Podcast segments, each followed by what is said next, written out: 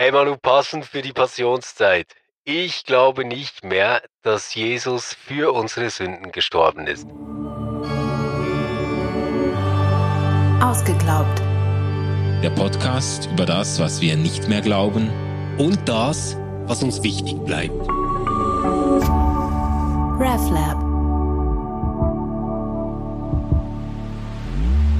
Ja, da lässt du mal wieder die Bombe platzen, Stefan. Ähm, da kann man eigentlich nur zurückfragen, was hast du zu deiner Verteidigung zu sagen? Und warum bezahlt die Kirche weiterhin deinen Lohn? Ja, genau. genau. Ja, also zu meiner Verteidigung möchte ich vorbringen, dass ich damit eigentlich so ein falsches Bild, das aber, glaube ich, viele Menschen haben und das ich lange Zeit in meinem Leben auch hatte, ähm, abwenden wollte, nämlich dass wir Menschen falsche Dinge tun und deswegen Gott traurig oder böse oder wie auch immer ist und ähm, dass darum sein Sohn für uns sterben musste, mhm. damit Gott nicht mehr böse sein muss auf uns, mhm. damit er uns vergeben kann. Das glaube ich nicht, weil dann würde es wirklich darum gehen, dass, dass wir quasi einfach einen riesen Schaden angehäuft haben mit Dingen, die wir falsch gemacht haben, die jetzt Gott genervt haben, die er nicht gut findet. Und der einzige Ausweg war dann am Schluss so ein richtig radikaler Kahlschlag äh, mit einem Menschenopfer und das war dann sein Sohn. Das glaube ich natürlich nicht. Ja. Also, wenn ich das jetzt richtig verstanden habe, dann liegt dir viel an der Betonung des Plurals hier. Du glaubst nicht, dass Jesus für unsere Sünden gestorben ist, eben in dem Sinne. Du glaubst nicht, dass Jesus sterben musste, äh, weil wir eine so große Summe an Fehlleistungen erbracht haben, das wäre für dich, was wäre das? Das wäre ein, ein moralisierendes Missverständnis, aber es wäre irgendwo auch zu, zu oberflächlich irgendwo.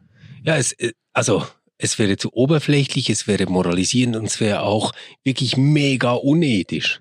Weil es wäre dann quasi so, dass Gott mit einem nächsten Riesenfehler, nämlich mit einem Menschenopfer, das beseitigt, was wir alle an Fehlern gemacht haben. Mhm. Und das, das wäre total seltsam. Und so kann es ja nicht gemeint sein. Trotzdem habe ich aber wirklich längere Zeit, ähm, besonders als Teenager und Jugendlicher, so in der Vorstellung gelebt, dass wenn ich jetzt Dinge tue, ähm, die ich nicht tun sollte, also zum Beispiel surfen auf Sexseiten, ähm, meine Freundin betrügen, äh, meinen Eltern Geld stehlen oder sowas, dass das dann eigentlich alles Gründe sind dafür, dass Jesus sterben musste. Mhm. Und das ist natürlich ziemlich schrecklich, oder? Das ist ziemlich schrecklich. Jo. Auf der anderen Seite kann man auch sagen, ja, aber wenn er ja jetzt schon mal tot ist, dann spielt das auch gar nicht mehr so eine Rolle. Das heißt, einerseits ist es ein ganz furchtbares Gottesbild, andererseits hilft es aber dann auch nicht wirklich, um sein Leben irgendwie in den Griff zu kriegen und besser zu werden.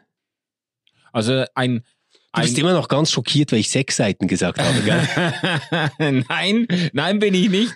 Obwohl das ja, was du da aufgezählt hast, das sind ja nicht unbedingt alles Dinge, auf die man stolz sein muss. Nein, nein, ich bin auch ähm, nicht stolz drauf. Äh, aber du würdest sagen, es ist ein oberflächlicheres oder ein, äh, ein moralisierendes Verständnis äh, des Kreuzes oder dessen, was Jesus erlitten hat, wenn man sagen würde, ja, wegen diesen und diesen äh, Taten musste Jesus sterben. Ja, weil es nämlich nicht um Taten geht, sondern um das, was vielleicht hinter diesen Taten steckt oder was jedenfalls viel fundamentaler ist, als diese einzelnen Taten es sind. Ja. Ich mach, mach mal so ein Beispiel, das geht nicht ganz auf, aber sagen wir jetzt mal, wir haben eine Freundschaft mhm. und in dieser Freundschaft glaube ich dir einen Schokoriegel, dann habe ich was gemacht, das ist so einigermaßen ärgerlich, aber wir können das wieder fixen, indem ich dir einen Schokoriegel mitbringe. Ja. Wenn wir jetzt aber eine gestörte Beziehung haben und ich zum Beispiel sage, hey Mann, der Manu, der mobbt mich immer und eigentlich will er mich da raushaben aus dem Team und ähm, du klaust mir dann Schokoriegel, mhm. dann ist der Schokoriegel im besten Fall noch ein Symptom einer Beziehungsstörung, Ja. aber es ist überhaupt nicht das, worum es geht. Ja. Und den größten Fehler, den wir dann machen könnten, wäre zusammenzusitzen mit einer Mediatorin und über diesen Schokoriegel sprechen. Ja. Was wir dann tun müssten, wäre über unsere Beziehung äh, zu reden. Und deswegen würde ich eben sagen, das, was Sünde einmal meinte, nämlich diese Beziehungsstörung zwischen den Menschen und Gott, das ist das, worum es am Kreuz geht. Mhm. Diese Beziehungsstörung, aber nicht um den Schokoriegel. Okay. Also dann würdest du sagen, Jesus ist nicht für unsere Sünden am Kreuz gestorben, aber du würdest sagen, Jesus ist für unsere Sünde am Kreuz gestorben. Wenn man Sünde jetzt eben nicht einfach moralisch oder sogar banalisierend versteht. Ja, also wenn mit Sünde gemeint ist, dass ähm, die Beziehung zu Gott nicht so ist, wie sie gedacht wäre und wie sie uns gut tut, dann ja. Mhm. Also das ist eigentlich eine tief, tiefer gehende Diagnose, die dann gestellt wird. Es geht um eine gestörte Gottesbeziehung, um einen verloren gegangenen Horizont des Lebens, der sich dann schon auch auswirken kann an verschiedenen Stellen äh, auf der Handlungsebene, auf der Tatebene. Aber wenn man das Kreuz, den Tod von Jesus versteht als Mittel gegen unsere Einzelverfehlungen, dann würde man Jesus oder den, den Kreuzestod würde man so zu einem Aspirin machen zur Symptombekämpfung, anstatt dass das wirkliche Problem an der Wurzel gepackt wird. Ja, und es wäre auch ein bisschen so mit Kanonen auf Spatzen geschossen, oder? Also w- wenn man jetzt diese Art von Vergehen, man könnte Genau. natürlich auch stärkeres Geschütz auffahren. Ja, aber das ist ja das Problem. Ähm, wenn ich, ich nehme jetzt wirklich extra ein ganz krasses Beispiel, oder? Aber wenn Jesus für die Häscher in einem Völkermord genauso gestorben ist, wie für den kleinen Max, der am Kiosk einen Kaugummi geklaut hat, Mhm. dann ist über diese Perspektive, also über diese vermeintlich theologische Perspektive, eigentlich alles so ziemlich genau dasselbe. Weil Jesus ist ja dafür gestorben, ist okay.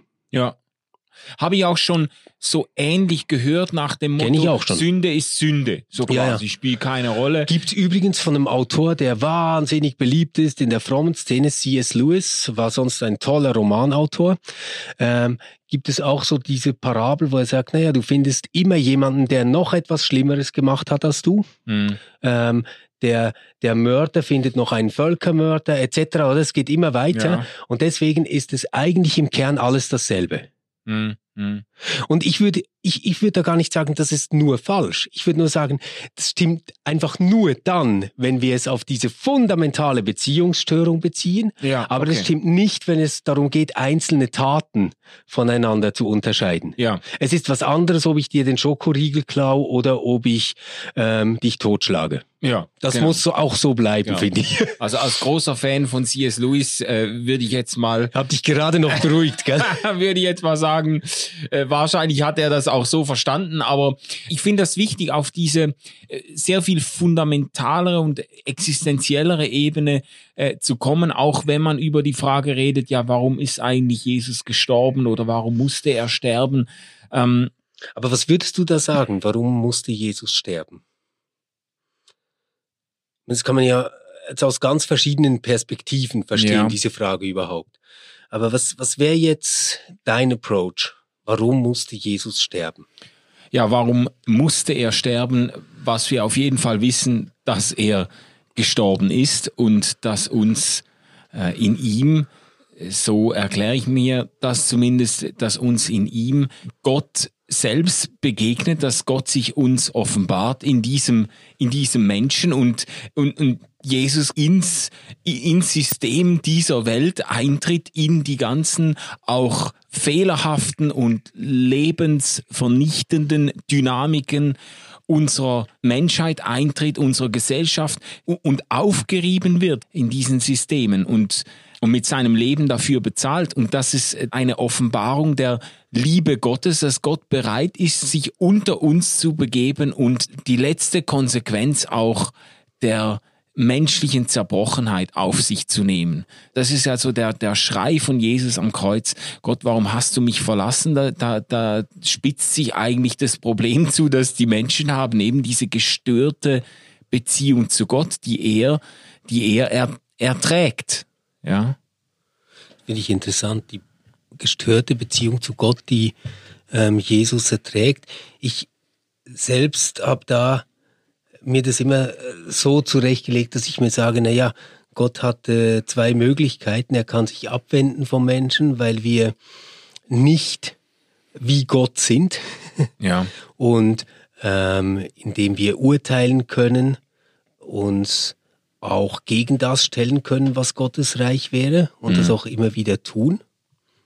Das ist vielleicht dieses Grundverhältnis, das man Sünde nennen könnte. Also die Sünde, genau. nicht die Sünden. Im Singular, ja. Ähm, oder er hatte die Möglichkeit, das Spiel wirklich mitzuspielen und all in zu gehen. Ähm, dann muss er aber einer von uns sein. Mhm. Und das ist natürlich eine schlechte Idee.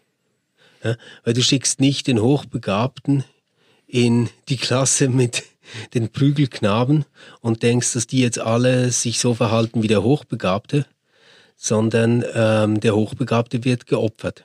Ja. Und vielleicht ist es ganz ähnlich mit einem, der in eine Welt kommt ohne Hoffnung ähm, und selbst die Hoffnung verkörpert und ist, mhm. dass, dass die keinen Platz hat in dieser Welt. Ja, ja.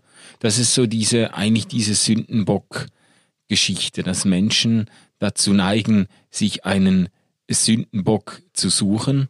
Und wenn einer unter sie kommt, der eben keine Eigensucht und äh, Selbstzentriertheit kennt, dann ähm, zieht der eigentlich äh, die Reflexe der Umgebung eigentlich auf sich.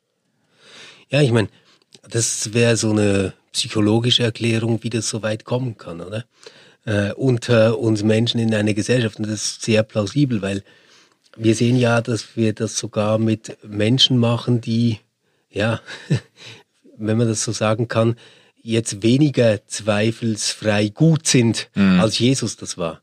Also, dass wir medial ständig irgendwelche Hinrichtungen im Sinne eines Rufmords mhm. äh, wieder brauchen als Gesellschaft. Äh, das dann quasi so wie ein Lagerfeuer ist, um das herum wir alle tanzen können und sagen können, ha, es gibt solche, die sind noch schlechter als wir. Ja, die kommen ähm, an Marterpfahl dann. Genau, oder? Und ich meine, was man ja Jesus eigentlich vorgeworfen hat, ist, ist Gotteslästerung, oder? Mhm. Wenn man so will. Das ist ja. ja das Witzige. Ganz ähnlich wie bei Sokrates. Aber das Verrückte ist doch, dass man bei Jesus dann diesen Twist macht. Also keiner sagt, Sokrates ist für uns gestorben, damit wir ein gutes Verhältnis haben mhm. gegenüber den Göttern. Das hat, glaube ich, nie je ein Mensch gesagt. Mhm. Bei Jesus sagen wir aber, ähm, mit seinem Tod ist die Möglichkeit gegeben, dass wir mit Gott versöhnt sein können, dass wir Frieden haben können mit Gott. Ja. das finde ich schon was äh, ganz, ganz Besonderes. Auch dieser Gedanke ist ganz besonders. Mhm. Also der erste crazy Gedanke ist ja eigentlich, dass Gott selbst ein Mensch ist, mhm. also Mensch wird. Mhm. das ist schon total ja, ja, verrückt. Und dann sagen wir quasi im zweiten Schritt noch, dass mit dem Tod dieses Menschen alles gemacht ist, was wir brauchen, um ähm, versöhnte ganze Menschen zu werden. Ja, das, das würde man dann aber erst sagen, da müssen wir auch eine Folge drüber machen, über Auferstehung. Das würde man dann erst sagen äh, von der Auferstehung her. Also, äh, weil in der Auferstehung Jesus ins Recht gesetzt wird, weil, weil in der Auferstehung quasi deutlich wird, das ist jetzt nicht einer von mhm. vielen mm. Messiassen, der jetzt halt die Arschkarte gezogen hat oder der halt, der, der hat ja, jetzt gab nicht ja ein paar. Äh, ja, genau, da gab es ein paar vor und nach Jesus, ja, die sind zum Teil auch gekreuzigt oder hingerichtet worden und ähm, haben aber keine äh, Anhängerschaft in dem äh, Ausmaß äh, generiert, beziehungsweise keine nachhaltige Bewegung angestoßen. Also ähm, das ist schon bemerkenswert bei Jesus, aber von der Auferstehung her, dass, dass Leute dann, dann äh, zu diesem Bekenntnis gekommen sind, da ist nicht nur einfach ein Aufwiegler ums Leben gekommen, da ist einer für uns gestorben. Das ist Siehst ja dann das- das dieses ich- Bekenntnis ich, geworden. Ich weiß, das, was du sagst, das klingt jetzt so total selbstverständlich. Aber was ich verrückt finde, ist, dass, ähm, wenn ich jetzt nur die Evangelien nehme, das gar nicht so klar ist. Hm. Also das jetzt klingt ja so wie, ähm, dadurch, dass er auferstanden ist, haben die kapiert, wow, das war wirklich Gottes Sohn. Den sollten wir ernst nehmen. Hm. Aber die Geschichte, wie ich sie kenne von der Kreuzigung, geht doch so, dass der Hauptmann, der römische Hauptmann, Hm. der unter dem Kreuz steht, sagt, wahrhaftig, dies war Gottes Sohn. Ja. ja. Und, und da denke ich mir, ich glaube, das was, das, was das Spezielle ist, ist, dass diese Geschichte nicht reduzierbar ist auf einen Sinn. Mhm. Sondern ich glaube, das, was dann passiert ist, ist, dass wir sie festgelegt haben und gesagt haben, das muss man daran glauben, das muss man daran richtig finden. Darum geht es eigentlich in dieser Geschichte und damit die Geschichte gekillt haben. Ja. Aber Ja. In den Evangelien selbst gibt es ganz, ganz verschiedene Momente, wo Menschen verstehen, wer er ist. Mhm. Also Petrus zum Beispiel sagt das in der Mitte des Wirkens von Jesus. Dass er sagt, du bist der Herr. Mhm. Ja. Ähm, der, der römische Hauptmann sagt unter dem Kreuz. Ähm, äh, dann die, die Jüngerin, die ihn als erste gesehen hat, als, als auferstanden, also Maria von Magdala, sagt es im Garten, als er sie anspricht. Mhm. Also es scheint irgendwie wie ganz verschiedene Zugänge zu Ja. geben, um das Kreuz zu verstehen. ja.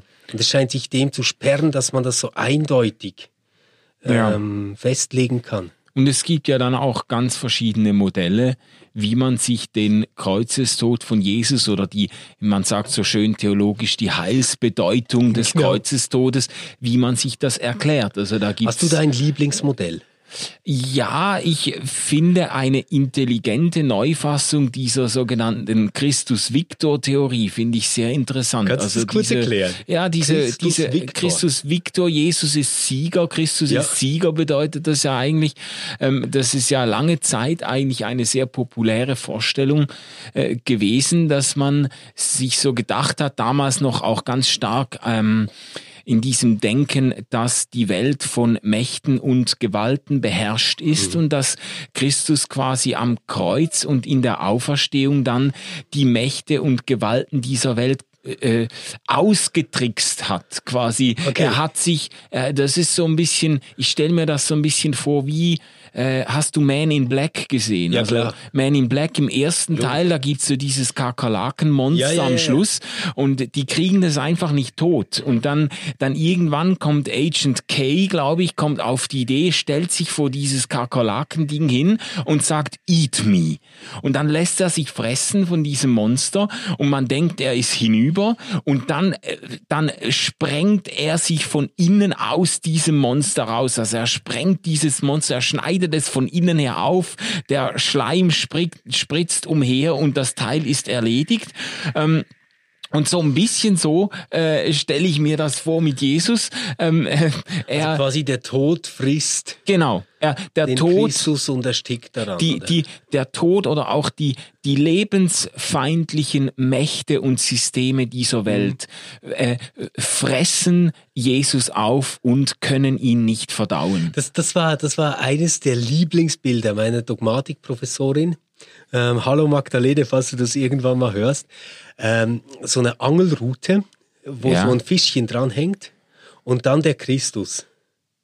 Und der Teufel frisst das Fischchen mit dem Christus Mhm. und erstickt aber daran. Weil das, das kann er nicht schlucken. Ja, das, genau. Das geht nicht runter. Ja. Und das macht ihn dann kaputt von innen. Finde ich ein witziges Bild. Übrigens hat das viel mit dem Osterlachen zu tun.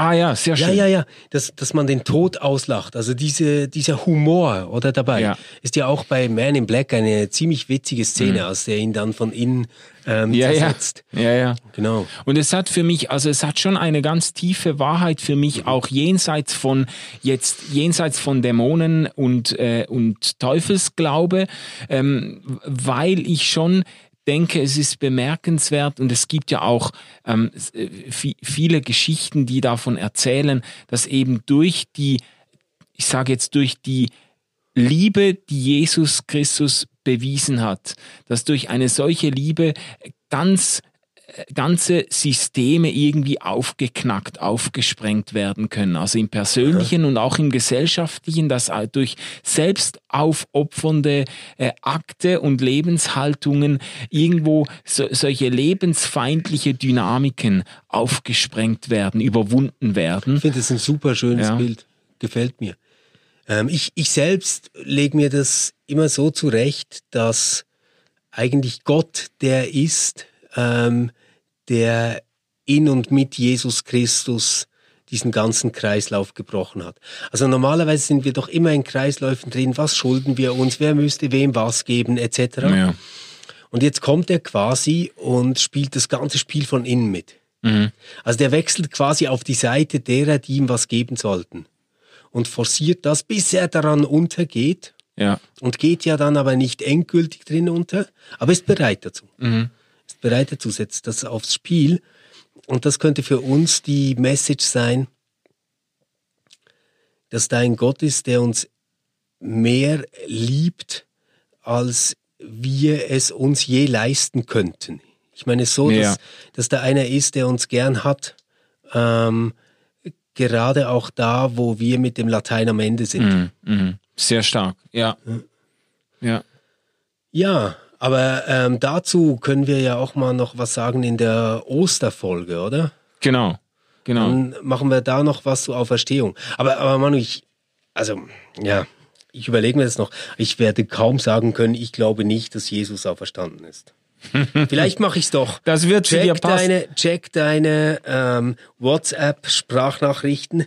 Vielleicht mache ich es ja doch noch. Ja, das wird zu dir passen. Also wir haben ja schon genügend Diskussionen gehabt äh, auf den sozialen Medien, weil wir die Dinge sehr stark zugespitzt haben. Zum Teil vielleicht, sage ich jetzt mal ganz selbstkritisch, ein bisschen unnötig provokativ äh, auf den Punkt gebracht und nicht alle haben dafür genug Musikgehör oder genug spielerisches äh, Bewusstsein gehabt. Ja, aber das ist ja part of the game, oder? Also ja. ich meine, wir setzen irgendwie Titel, die halt irgendwie zwischen drei bis fünf Wörtern lang sind und irgendwie was auf den Punkt bringen sollen, das erklärt, um welches Thema es geht. Und ähm, wenn jetzt jemand erwartet, dass ich sagen würde, ich bin unentschieden, ob ich die Auferstehung eher kerygmatisch oder eher, das ist äh, interessiert keine Sau, das will keiner hören sowas. also würde ich nie reinklicken. Wenn jemand so einen Titel setzt, dann denke ich so Nerd-Abteilung in irgendwo. Also, Abteilung hobbylos. Ja, ja also wirklich. Oder? Also gut, wir, wir überlegen uns noch, wie wir das machen. okay, ähm, schön, dass ihr bis jetzt dran geblieben seid. Ähm, natürlich interessieren uns ähm, eure Bilder. Was bedeutet ähm, das Kreuz für euch? Ist das überhaupt etwas, womit ihr was anfangen könnt? Oder findet ihr es so ein peinlicher Überbleibsel aus einer ziemlich martialischen Welt- und Religionsvorstellung? Wie kriegt ihr das mit Gott zusammen? Macht euch das Hoffnung? Oder findet ihr, boah, das ist jetzt wirklich so ein Rest echt brutaler Geschichte. Ähm, wir sind gespannt. Wie immer erreicht ihr uns über contact at reflab.ch oder manuel.schmidt at reflab.ch oder stefan.juette at reflab.ch und sonst findet ihr uns auf allen sozialen Medien. Und natürlich hören wir uns bald wieder, wenn die Osterglocken klingen. Bis dahin alles Gute, schaue zu euch. Ciao zusammen.